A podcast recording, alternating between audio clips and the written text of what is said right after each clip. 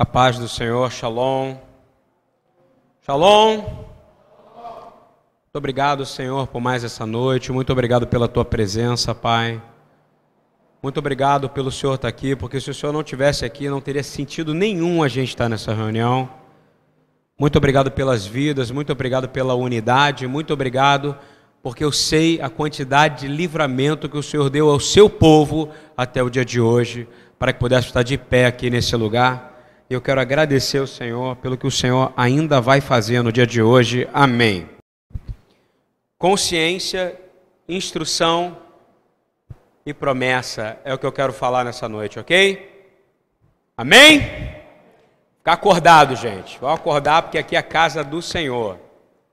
Não interessa se você está cansado ao longo do dia, você veio para cá para ser tocado pelo Espírito Santo de Deus. Amém?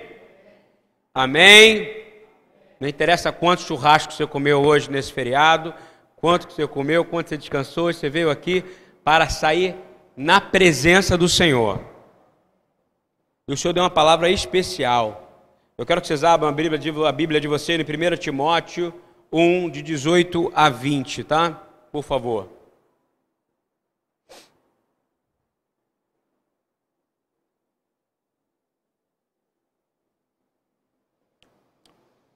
Paulo está passando para Timóteo.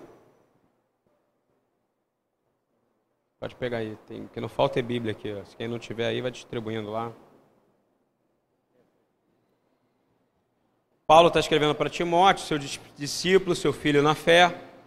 E ele diz assim: Timóteo, meu filho, dou-lhe esta instrução segundo as profecias já proferidas. Olha só, profecias já proferidas a seu respeito.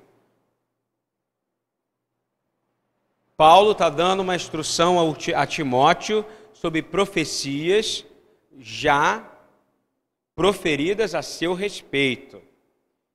Todo mundo aqui já recebeu uma profecia a seu respeito, não é verdade? Todo mundo já recebeu. E se você ainda disse não recebi ainda, já recebeu sim, porque todas as profecias na Bíblia são a seu respeito. Amém? Todas, todas. E ele diz assim: para que seguindo-as, seguindo essas profecias, você combata o bom combate. Então, qual é a dica que Paulo dá aqui? Se você seguir as profecias já proferidas a seu respeito, e se você seguir elas, você vai combater o que? Um bom combate. Não é verdade? Está escrito aqui, ele está ensinando para você. Se você, se você seguir as profecias que foram dadas ao seu respeito, você vai segui-las e vai combater o bom combate. Paulo fala lá No final, quando eles, chamam de herança, ele diz o quê? Combati o bom combate, não é isso? Então ele está dando sinal aqui que ele combateu um bom combate porque ele seguiu o quê? As profecias que foram dadas a seu respeito. Ele diz assim: mantendo a fé e a boa consciência que alguns rejeitaram e por isso naufragaram na fé. Olha só, se você manter a fé, manter a boa consciência, e a boa consciência que alguns rejeitaram e por isso naufragaram na fé. Primeiro, você tem que ouvir as profecias que foram faladas a seu respeito. Depois você tem que ouvir as profecias que foram faladas a seu respeito. Você tem que segui-las você vai combater o bom combate. E se você não tiver consciência disso, o que, que vai acontecer? Você vai perder a fé. E você vai rejeitar essas profecias. E quando você rejeitar essas profecias, vocês vão naufragar na fé. Ou seja, você tem que ouvir a palavra profética. Estão entendendo isso ou não? Estou começando. E ele fala quais foram aqueles que caíram? Ele diz assim: entre eles estão Himeneu e Alexandre, os quais entreguei a Satanás, para que aprendam a não blasfemar. O que é blasfemar? É ir contra o Espírito Santo de Deus, não é verdade? Então, você prestando atenção nisso, você começa a entender que você tem que seguir as profecias que foram proferidas a seu respeito. Para que, seguindo elas, você combata o bom combate. Dessa maneira, você mantém a fé e a boa consciência. Consciência a qual outros rejeitaram e, por isso, naufragaram na fé. Entre eles estão Emineu e Alexandre, os quais entreguei a Satanás. Paulo tem poder de entregar alguém a Satanás? Não, ele não tem poder de entregar alguém a Satanás.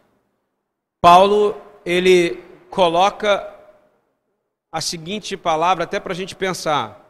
Quando alguém é colocado a Satanás, significa que alguém não é colocado a Satanás para ser amaldiçoado. Jó Deus não permitiu que Satanás o tentasse? Sim ou não? Hein? Está muito difícil para mim vocês aí longe, que eu não vejo o rosto de vocês.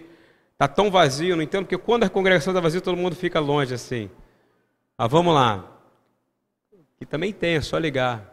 Olha só, aqui também tem outro. A gente olha para essa, olha para essa situação e vê, ele não largou na mão de Satanás para que eles fossem abandonados. Por Satanás, ele lança para que Deus, para que eles sejam testados, tentados e que por isso passem por isso e saiam como vencedores. Paulo não amaldiçoou ninguém. Estão entendendo isso ou não? Mas o mais importante disso é uma mensagem para você. Eu quero encorajar vocês dizendo que há um lugar Há um lugar secreto aonde Deus fez promessas a respeito de cada um de vocês. Há um lugar secreto que só você sabe. Há um lugar secreto onde há promessas na vida de vocês. Por mais desorganizada que é a vida de vocês, por mais difícil que seja o momento que você esteja passando, mas há um lugar aonde Deus separou uma promessa para você. E digo mais: profecias sobre a sua vida. Há um lugar aonde você pode viver pelas promessas de Deus, amém? Há um lugar aonde você pode viver pelas promessas de Deus. Por mais que o mundo possa querer te dizer que não existem promessas de Deus, eu quero dizer, existem promessas de Deus e todas elas vão se cumprir. Existem promessas de Deus e todas elas vão se cumprir. A palavra de Deus é clara. O livro, a Bíblia, é escrita por profetas.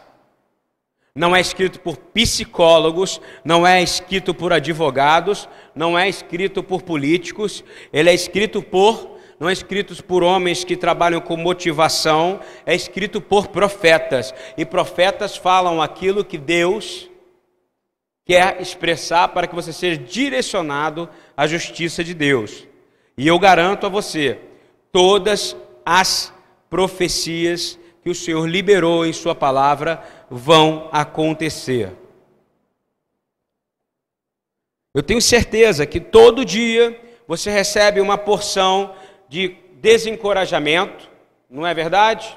Todo dia você recebe uma porção de desencorajamento, seja na televisão, seja na rua, seja pela sua própria família, e até seja por você mesmo, dizendo: não vou conseguir, não vou aguentar, não vai dar mais para eu fazer.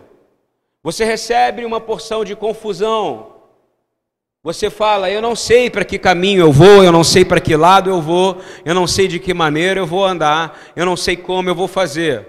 Isso é confusão. Homens de Deus sabem aonde eles vão, para onde eles vão e sabem quais são os seus destinos.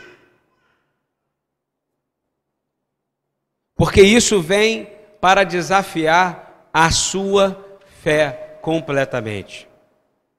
E a sua fé é desafiada diariamente. E digo mais: a função de Satanás, como eu falei na sexta-feira, é para te perturbar, mas é para desafiar a sua fé também. É para ver até onde vai a sua fé e até onde vai a sua fidelidade. Às vezes você começa a duvidar se existe alguma estabilidade na sua vida, não é verdade? Meu casamento era para ser bom, a minha vida era para ser bom, a minha vida era para ser ok mas ela está completamente instável. Eu estou com instabilidade financeira, eu não sei como é que vai ser o amanhã, eu não consigo planejar o meu dia de depois de amanhã, eu não consigo saber aonde eu vou morar, eu não consigo fazer nada, mas eu quero lembrar para vocês. O Senhor tem profecias e promessas liberadas na sua vida que vão te levar ao lugar certo na hora certa, porque o lugar certo e o lugar certo é dado por Ele. Amém? Só por Ele. E foi assim que foi com Abraão, não é verdade? O pai Abraão, ele não sabia para onde ele ia, mas ele foi para o lugar certo. Teve problemas no meio do caminho? Muitos. Vai ter problema no meio do seu caminho? Muitos, mas vai ser nessa hora que a sua fidelidade ao Pai e aqueles que andam com você vão ser testados. Você não vai andar pelo eu acho, você não vai seguir a tua palavra pelo eu penso. Você não vai seguir a palavra de Deus pelo que eu sei, ou pelo que eu acho, ou pelo que eu penso, ou quem sabe, ou pelo que eu sou. Você vai seguir a palavra de Deus porque a palavra de Deus te determina aonde Deus quer te levar. A gente recebe pancadas da vida constantemente. Às vezes você está indo muito bem, está dançando na chuva, né? It's singing in the rain. Dançando, girando, pegando guarda-chuva, não é isso? Você fala, hoje eu estou com vontade de dançar na chuva. E tem dia que você olha para a chuva e fala, meu Deus, por que você está fazendo hoje chover, Senhor? Não é assim que a gente é? É assim que funciona. Tem dia que chuva é bênção, tem dia que chuva não é legal para você. Porque a gente tem dificuldade de ter fidelidade com as coisas de Deus. A gente começa a entender que essas pancadas vêm constantemente. Pô, mas o meu amigo me traiu, mas a minha melhor amiga me traiu, aquele que eu amava tanto me traiu, aquele que estava do meu lado falou coisas que eu não queria ouvir, o meu filho, a minha filha falaram coisas, o meu pai me magoou, meu amigo, bem-vindo ao mundo. Vai ter momentos que seu pai vai te magoar, vai ter momentos que seu filho vai te magoar, vai ter momentos que sua mãe vai te magoar, porque faz parte da vida você aprender a perdoá-los e ele perdoar você. Por isso que a palavra de Deus é maravilhosa.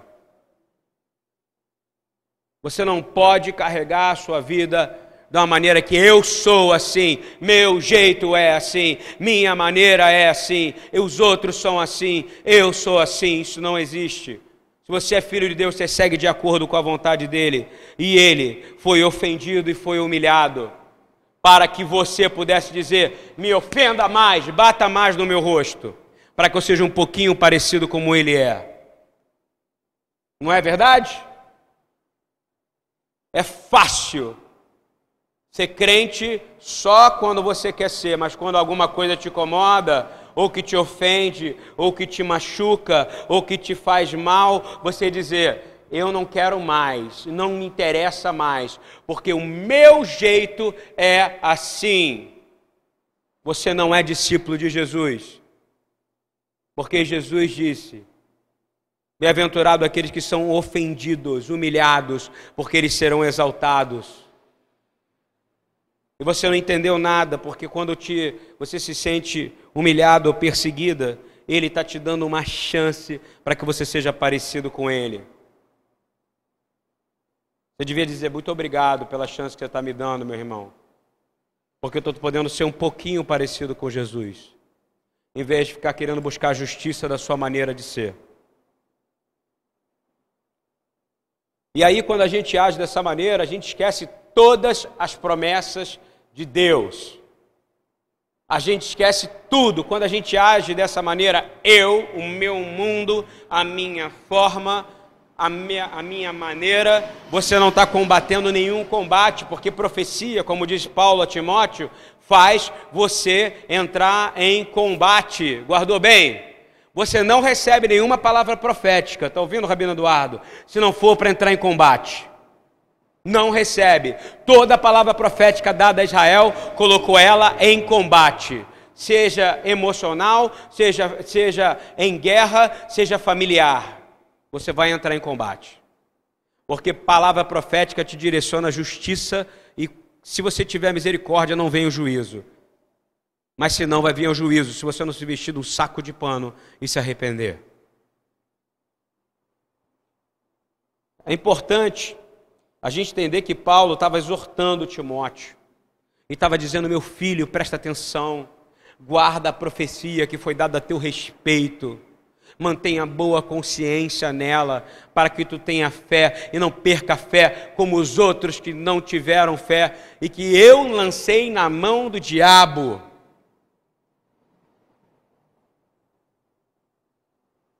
As promessas de Deus vão nos mostrar com as nossas atitudes mediante a elas. Se Deus falar, Sai, sai. Se Deus falar vai, vai. Se Deus falar fica, fica. Se Deus falar não vai, não vai. Se Deus falar não vende, não vende. Se Deus falar vende, vende. Se Deus falar cuida, cuida. Se Deus falar não cuida, não cuida. Porque se você mudar uma dessas coisas, Ele vai te provar. E Ele vai querer saber quem você é e como é que está a sua fé diante dEle. É assim que funciona. Se Deus te deu uma promessa, você sabe por que, que Deus te dá uma promessa, João? Porque Ele já conhece o teu futuro, meu irmão. Amém? Sabe por que, que Ele te dá uma promessa, Eduardo? Porque Ele já conhece o teu futuro. Se Ele fala que você vai para lá, é porque Ele já sabe. Se você fizer direito, você vai para lá mesmo, para onde eu mandei. Se você vier para cá, para esse lugar para onde eu mandei, e fizer tudo direito, tu prosperarás no lugar onde eu mandei você ir. Deus ele não dá promessas de coisas que você não pode cumprir, porque ele já viu aonde você vai estar, ele já sabe aonde você vai morar, ele já sabe aonde é a sua casa, ele já sabe o rostinho dos seus filhos. Você entende isso? Porque ele conhece você. E digo mais, ele conhece você lá longe. E ele também sabe das suas deficiências, dos seus egoísmos, das suas maneiras de agir, dos meus egoísmos, das minhas maneiras de agir.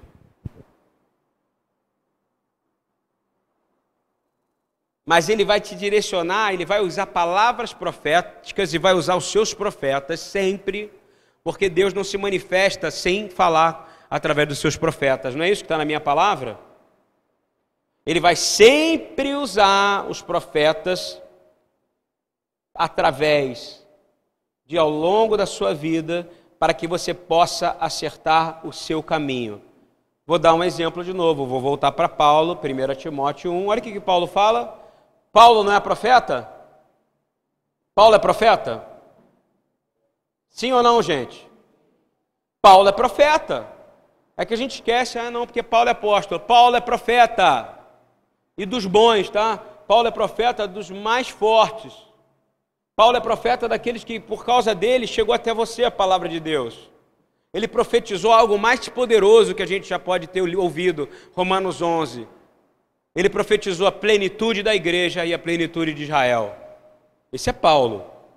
Ninguém, ninguém, ninguém profetizou isso, porque ele veio afirmar isso através do que Jesus tinha falado. E ele disse assim: Timóteo, meu filho, eu vou te dar uma instrução, segundo as profecias já proferidas a seu respeito, para que, seguindo-as, você combata o bom combate. Quer vencer o bom combate? Segue as profecias que Deus te deu, amém? Não muda. Não sabe o que é profecia? Abre a Bíblia e vê todas as profecias relacionadas a justo, ok? Não sabe ver profecia na Bíblia? Compra uma Bíblia que o cara já fez o trabalho para você. Está escrito Bíblia das promessas. Todas as promessas da Bíblia tem nessa Bíblia. Eu aconselho você a comprar. Tem todas. São mais de 7 mil promessas, ok? E vai lendo uma por dia, vai lendo duas por dia. Vai te fazer bem. Às vezes você está esperando Deus com uma palavra de trovão enorme, né? Diz, não é verdade? Querido, não vá para o hospital por causa da sua grande dor de barriga, porque a sua grande dor de barriga estou eu sarando agora, não é isso? Deus não fala desta maneira, você entende isso ou não? Ele quer que você bote seu joelho no chão e peça misericórdia, Pai. Eu sou um pecador, perdoa os meus pecados e, se for possível, cure a minha dor de barriga. Está entendendo ou não? Porque perdão de pecado, como disse o Rabino Eduardo, e o Senhor que nos deu essa palavra, é a coisa mais importante. Cura é plus, é um plus.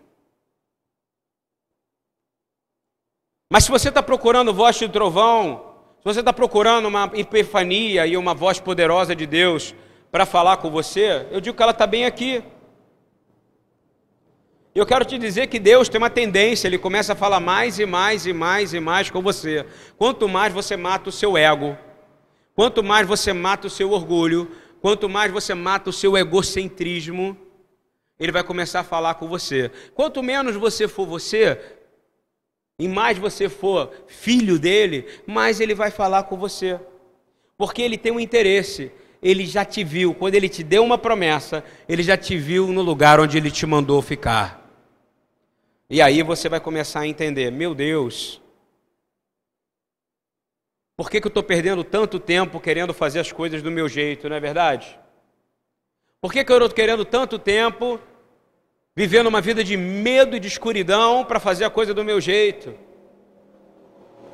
Por que, que eu vou viver tanto tempo com medo? Se Deus já me falou que eu não posso ter medo, porque no amor não há medo, porque o amor lança fora todo medo, e Ele te deu promessas por amor. Paulo está dizendo, presta atenção nisso completamente.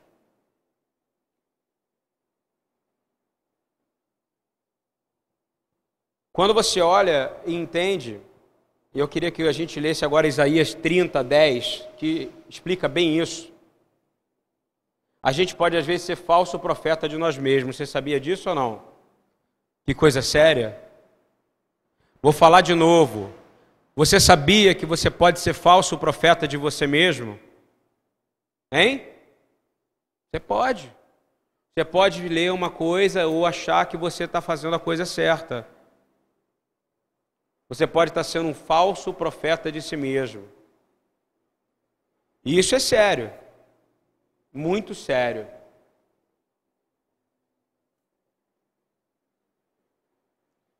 Diz assim,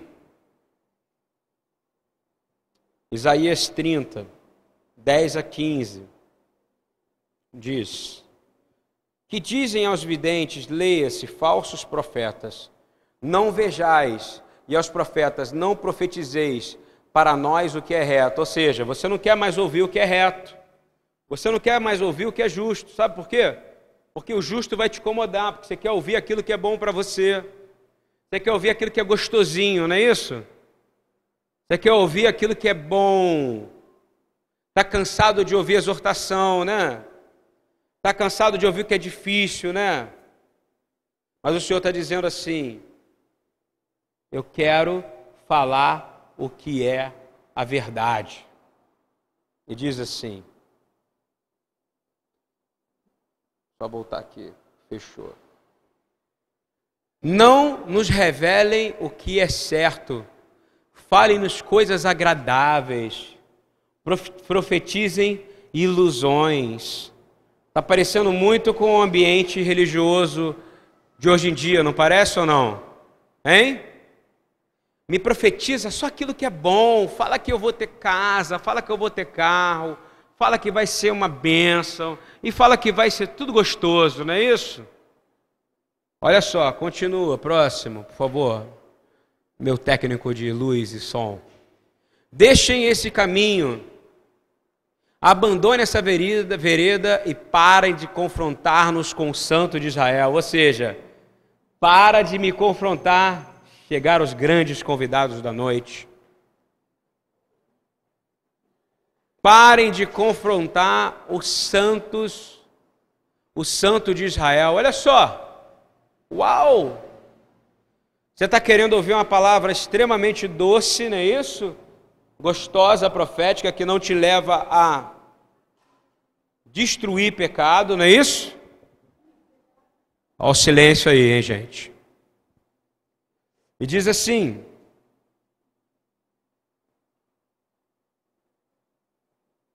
Pode, pode ir para a próxima. 30, 11, vai. Até o 15, vai 14. 12. Por isso diz o santo de Israel. Aí Deus responde. Bom, vocês não querem ouvir o que eu estou falando, não querem ouvir as coisas que são certas, manda o Deus de Israel calar. Alguém pode mandar Deus calar a boca? Me responde. Alguém pode? Para Deus, eu quero ouvir só coisa boa a partir de hoje.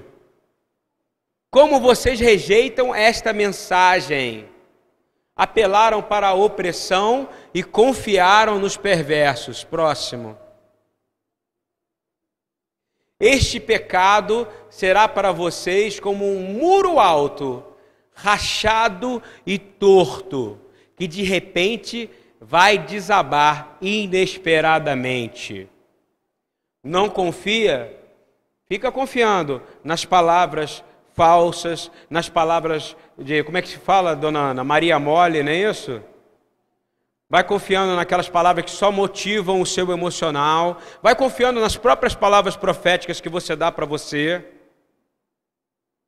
Para você ver o que vai acontecer, ó. Este pecado será para vocês como um muro alto, rachado e torto, que de repente vai desabar. Não tem volta, tá? Inesperadamente. Continua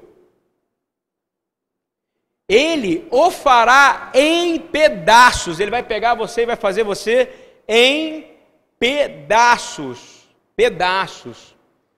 Como um vaso de barro tão esmigalhado que entre os seus pedaços não se achará um caco. Ou seja, fica fugindo de exortação de Deus. Fica fugindo do que, que Deus quer para você.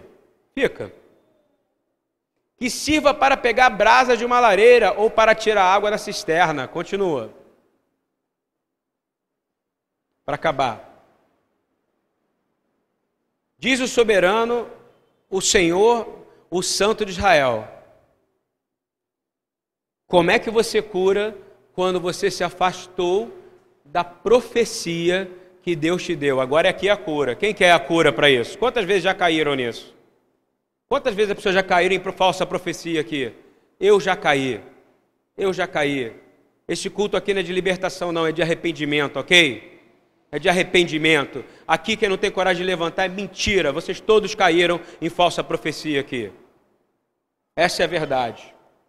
Todo mundo já ouviu uma falsa profecia, todo mundo já ficou incomodado, sim. Até quando a gente mesmo resolve ter o coração duro com outras coisas. Olha como é que você vai ser curado.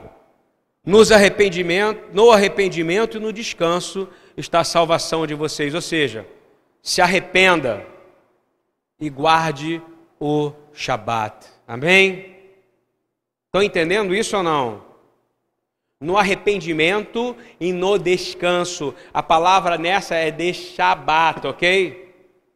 Shabat, descanso. Está a salvação de vocês. Quem é a salvação de vocês?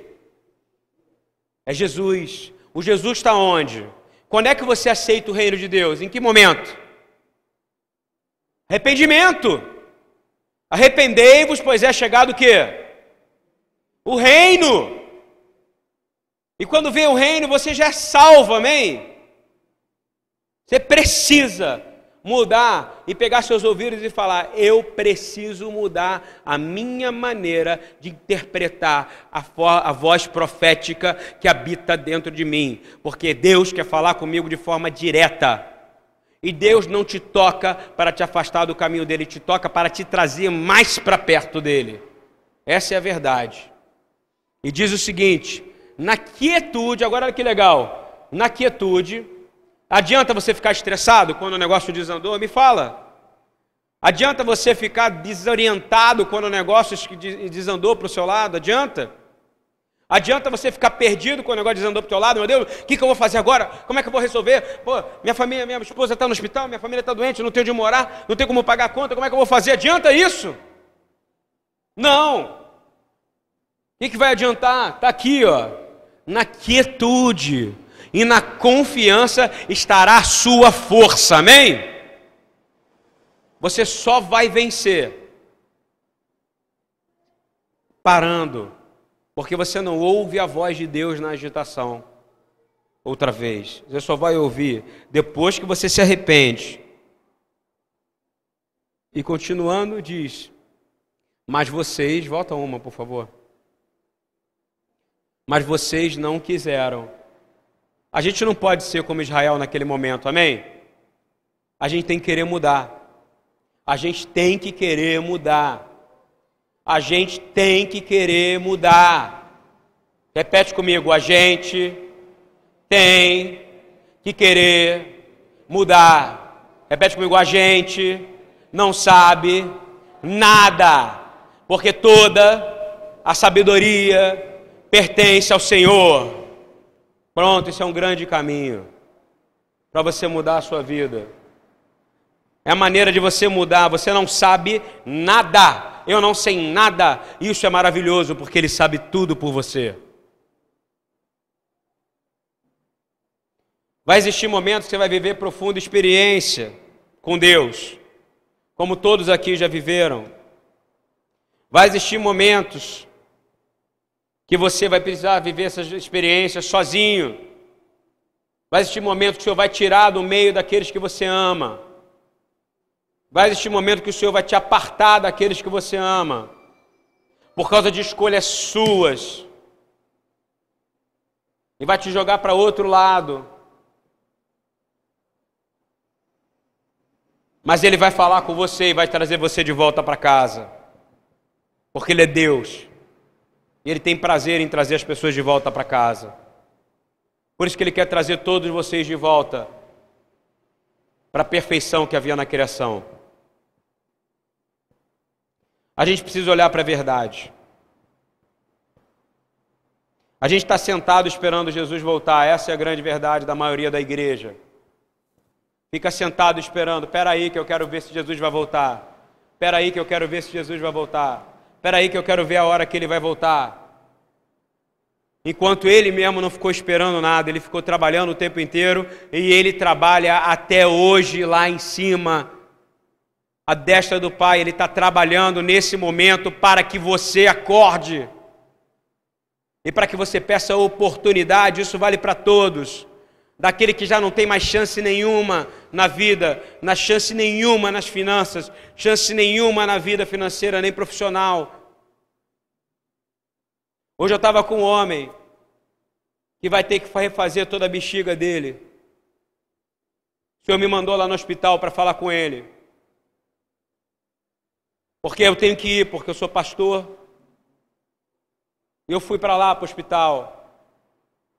E eu cheguei lá no hospital. Tinha um homem que estava lá do lado dele, estava pior do que ele.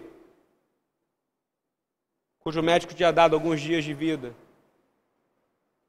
E eu comecei a pregar para aquele homem que ia ter que refazer a bexiga. E eu fui lá porque a gente tem que ir. Porque uma palavra sua pode fazer com que a fé manifeste-se nele, ele seja transformado. Amém? Amém? E eu fui. Quando eu cheguei lá, ele falou: Muito obrigado por você ter vindo aqui e me dar um abraço, porque você é meu único amigo. Está entendendo isso ou não? E aí eu abracei ele, aí o outro homem estava só ouvindo eu falar de Deus. Quando a gente vai num lugar desse, a gente vê que a gente é bem-aventurado, não é verdade? Porque naquele hospital super chique lá não tem diferença lá da UPA, compreende? Porque o índice de morte é o mesmo, concorda? O índice de doença é o mesmo, não é verdade, gente? Concorda comigo ou não?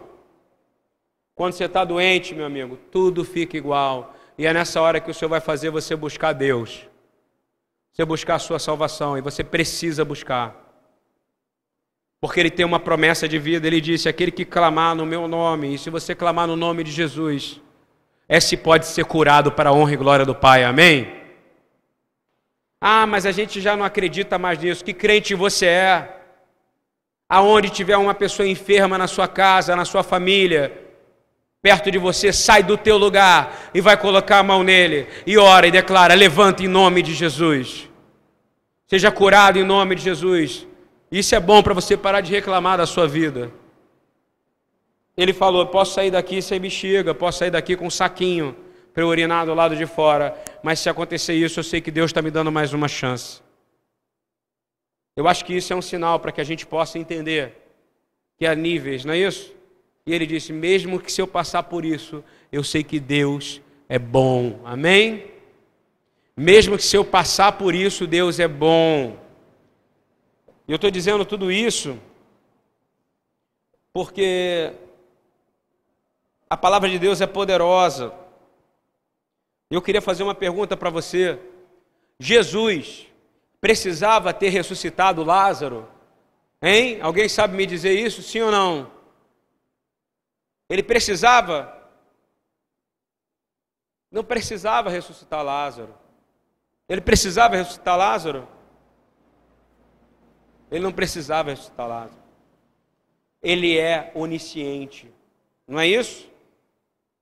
Mas ele é obediente e havia uma promessa de Deus em todos os evangelhos dizendo que ele ressuscitaria os mortos. Amém? Você precisa ressuscitar morto? Não, porque ele fala que aqueles que creem nele vão ser ressuscitados, não é isso? Mas sabe por que, que você vai ter autoridade para ressuscitar morto, meu irmão? Porque ele prometeu para você que você vai ter autoridade para ressuscitar mortos. Estão entendendo isso ou não? Você sabe por que você vai poder entrar no lugar de gente com câncer e botar a mão? Porque pessoas podem ser curadas. Porque ele prometeu e a promessa dele não vai se cumprir. Volta lá para cá, para a palavra de Timóteo, foi uma profecia. E quem deu a profecia foi Jesus como profeta. Isso não é poderoso, gente? Ele, como profeta, disse: Aquele que crê em mim, aquele que crê em mim, aquele que crê em mim, no meu nome, farei maravilhas. Não é uma promessa ou não é uma promessa isso? E Paulo falou para Timóteo. Então eu tenho certeza que nós lidamos com Deus de reversão, que é capaz de reverter toda e qualquer situação da sua vida, seja ela qual for. Desemprego? Clama, bota o joelho no chão, mas não peça emprego, tá ouvindo? Não peça emprego. Se o problema é comida, não peça comida. Se seu problema é mudança de, de, de caráter, não peça. Bota o joelho no chão, que Ele vai te dar o que você precisa. Porque Ele é fiel. Ele prometeu, Ele cumpre. Ele prometeu, Ele cumpre. Ele faz coisas que você não consegue entender. Porque Ele não tem limite, Ele é diferente da gente. A gente tem limite. A gente vai até o nosso limite da vergonha. Não é isso? Davi, só para finalizar, finalizando, Davi, ele conduzia com prudência todos os seus caminhos, não é verdade? Mas ele foi um baita vacilão em alguns momentos, não é isso? Errou bastante, não errou em alguns momentos?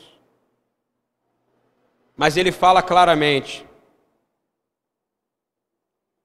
E Davi se conduzia com prudência em todos os seus caminhos, e o Senhor era com ele.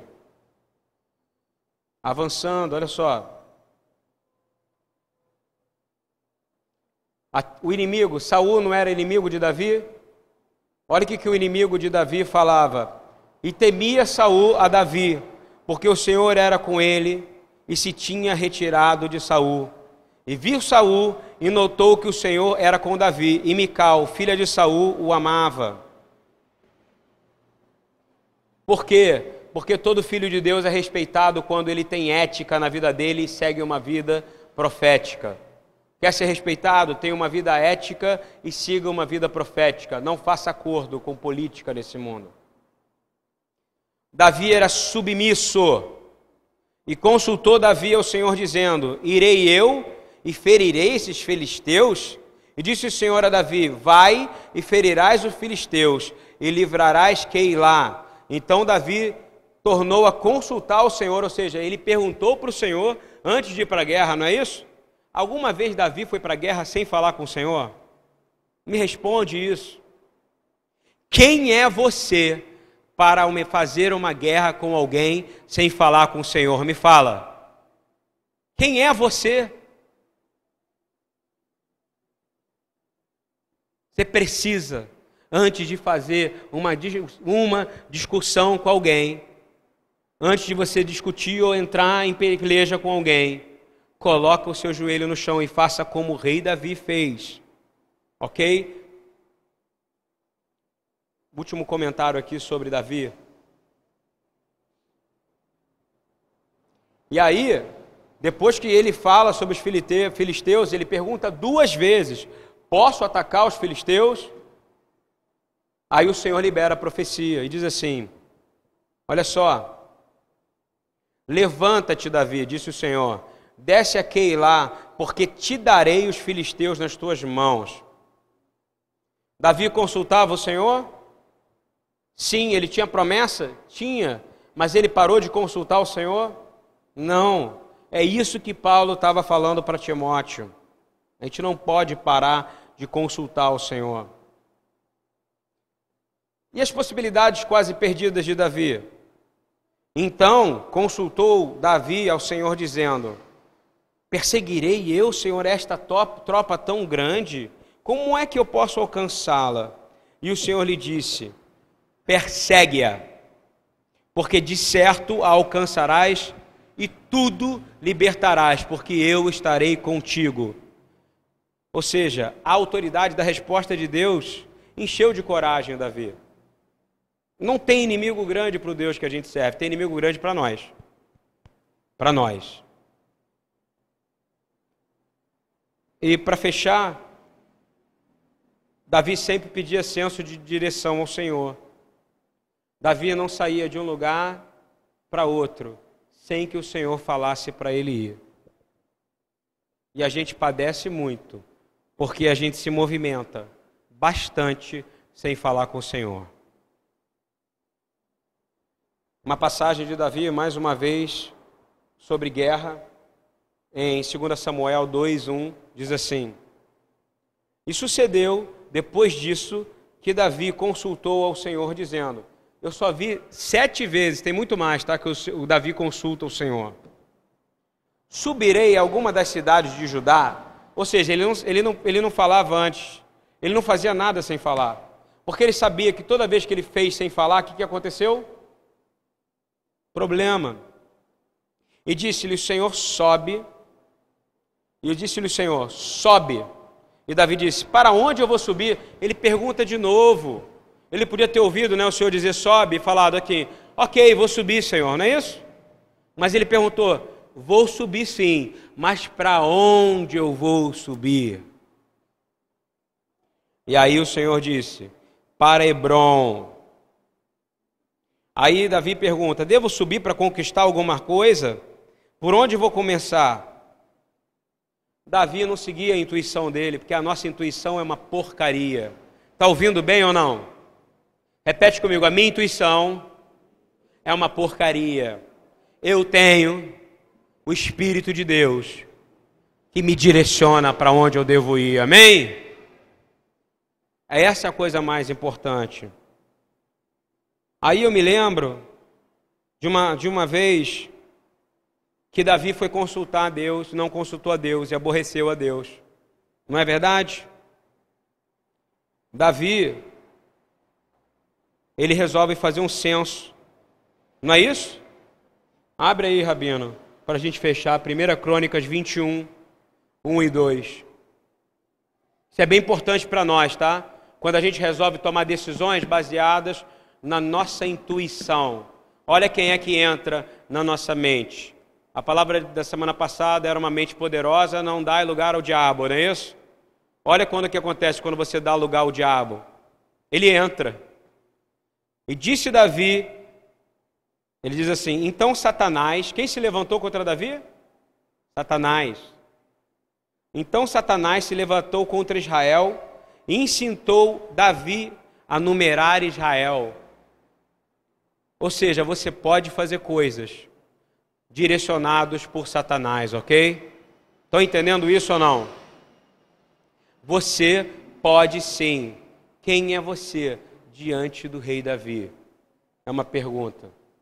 Quem é você diante de Pedro? Está aqui, ó. Então Satanás se levantou contra Israel e levantou Davi a fazer o recenseamento do povo, o rei cuja Deus falou que teria o seu reinado perpétuo, não é verdade? Olha só. Aí, ele diz assim: E disse Davi a Joabe e aos maiorais do povo: Ide, numerai a Israel. Ou seja, ele parou de fazer, não. Ele seguiu o que Satanás mandou ele fazer. Ele não seguiu o que Deus mandou ele fazer. Eu quero dizer que isso pode acontecer na nossa mente. Está entendendo ou não? A gente pode tomar decisões perigosíssimas quando a gente age com o nosso instinto. A gente não pode agir. Crente não age por instinto. Repita comigo: crente não age por instinto, age movido pelo controle do Espírito Santo. Amém? Diz assim. E aí, quando voltou a consciência dele, o que, que ele fez? no finalzinho aqui, 1 Crônicas 21, 7 a 8. É, e este negócio também pareceu mal aos olhos de Deus. Por isso, Deus feriu a Israel. Então disse Davi a Deus: Gravemente pequei em fazer este negócio. Porém, agora, se servido, tirar a iniquidade de teu servo, porque procedi muito loucamente. Ou seja, você é capaz de seguir o que? loucamente quando serve o que? A sua mente. A sua mente. Para fechar, eu queria terminar aqui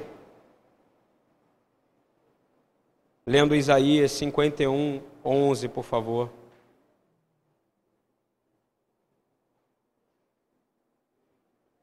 Diz assim: então será minha palavra que sair da minha boca, ela não voltará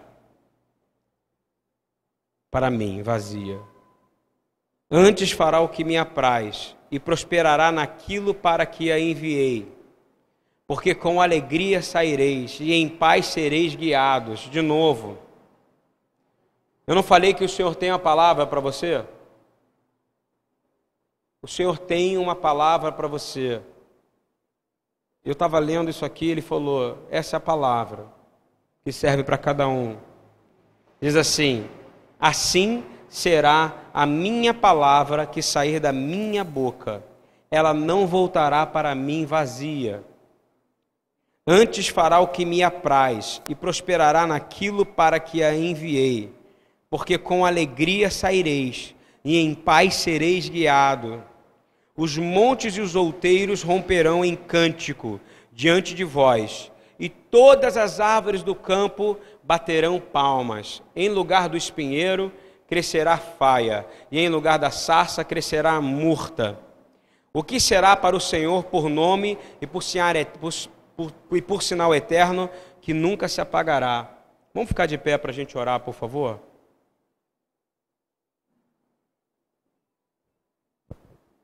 Pai Todo-Poderoso, Senhor, no nome e na autoridade de Jesus, pode deixar gravando aí, tá? Nós pedimos, Senhor, nesse momento, Pai, que a gente venha verdadeiramente, Senhor, ouvir Tua palavra, Senhor. O Senhor nos permite dizer para Ele e lembrar das promessas dele para nós, Senhor. Porque quando a gente lembra de uma promessa do Senhor em nossas vidas, quando a gente lembra de uma palavra do Senhor para nós, a gente lembra da, da, profecia do Senhor em nossas vidas e nas nossas casas, Senhor.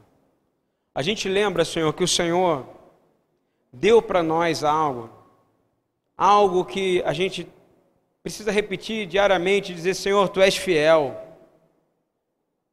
A gente quer viver, Senhor, segundo as tuas profecias, Senhor. A gente quer viver, Senhor, segundo a palavra profética que saiu da tua boca, Senhor. A gente, Senhor, Pai, tem certeza, Senhor, que o Senhor vai realizar em nós o seu propósito, Pai. A gente sabe que o Senhor vai fazer, Senhor, que a Sua palavra seja enviada. A gente sabe que isso pode não acontecer de dia, de dia para noite, Pai. Mas, Senhor, a gente sabe, Senhor, que fé que o Senhor coloca em nós é capaz, Senhor, de continuar a boa obra que o Senhor começou em nós e ainda não terminou, Pai. Nós sabemos, Senhor, que o Senhor vai cumpri-la, Senhor, cada uma dessas promessas em nossa vida, Senhor. Perdoa, Pai, porque às vezes a gente, Senhor, tem inclusive medo, Senhor, da Sua exortação, Pai. Pai, mas nós viemos aqui nessa noite pedir ao Senhor, queremos ouvir a Sua palavra, Senhor. Nós queremos ver a Sua mão de vitória nessa noite, Senhor. Nós queremos, Senhor, Pai, ver, Senhor, a manifestação da Sua glória, Senhor, em nós, Senhor. Nós queremos clamar, Senhor, pela consciência divina que habita em nós, Senhor. Nós queremos achar, Senhor, Pai, e orar diariamente pelas promessas que estão nas Escrituras, Senhor, e lembrar que Deus é conosco e que Ele não esquece de cada um de nós. Queremos dizer, Senhor, Pai, Pai, nós somos abençoados, Pai. Pai, eu sou abençoado e eu não posso mais ser amaldiçoado. Senhor, quebra as maldições hereditárias, Senhor. Quebra, Senhor. Senhor, tu disseste que nós teríamos uma vida longa, Senhor. Tu disseste que nós teríamos uma vida, Senhor, abençoada em Ti, Senhor. Pai, não que seja apenas por uma temporada, Senhor, mas que será por uma vida toda, Pai. Senhor, destrói em nós a dispersão, Pai. Destrói em nós, Senhor, a distração do mundo, Senhor. Senhor, nós podemos dizer, Deus te disse, meu irmão, você pode dizer para o Senhor, Deus, o Senhor disse que nem só de pão viverá o homem. O Senhor disse, Senhor, que no teu nome nós faríamos maravilhas, Senhor. E eu quero pedir, Senhor, toca todos aqueles que estão aqui nesse lugar. Cuida deles, traz eles voltarem para casa, Senhor. Senhor, traz uma família, Senhor, em unidade, Senhor. Traz força, traz vigor, traz alegria, Senhor. Mas principalmente traz um espírito vivificado, Senhor. Traz um coração quebrantado, Senhor. Restaura, Senhor, cada um de nós. E bloqueia em nós, Senhor, a toda e qualquer, Pai, fuga. Porque nós às vezes nos, nós fugimos, Senhor do que o Senhor tem separado para nós, Senhor. Eu não quero mais fugir, Senhor, das tuas palavras, Senhor. Eu acho que ninguém aqui quer mais fugir, Senhor. Senhor, a gente não quer mais, Senhor, fugir do que o Senhor separou para nós. A gente não quer mais ficar, Senhor, com dor, a gente não quer mais ficar doente, Senhor, dessa maneira. A gente não quer mais se esconder, Senhor, do que o Senhor separou para nós. Nós queremos viver no seu descanso e dessa forma ver a salvação. Nós queremos ficar quieto e poder ouvir a sua voz. E dessa maneira seremos tocados. E pedimos, Senhor, como está em Tessalonicenses, não apague o espírito. Não apague o espírito. E eu quero pedir isso. E quero pedir nesse dia, Senhor, tão maldito que é o dia de hoje, Senhor. Um dia, Senhor, onde todos os templos de macumba, todos os templos de idolatria, estão celebrando mortos, estão celebrando demônios, pessoas fantasiadas em cemitério. Nós cancelamos e destruímos essa ação em nome de Jesus. Nós cancelamos e destruímos, Senhor, toda a batalha que eu passei aqui durante essa palavra, Senhor. E eu quero declarar, Senhor, que o nome que é exaltado aqui, eu lembro muito bem do Evangelho que fala que o seu Evangelho, Senhor, que o nosso Deus é um Deus de vivos e não de mortos, Pai. nós te exaltamos, nós declaramos que tu és santo, tu és bendito, adorado, excelentemente adorado, digno de toda a glória. De novo, nós dizemos: o meu Deus é um Deus de vivo e não de mortos. Nós aplaudimos a Ele e declaramos: louvado seja o nome do Senhor. Amém. Amém e amém.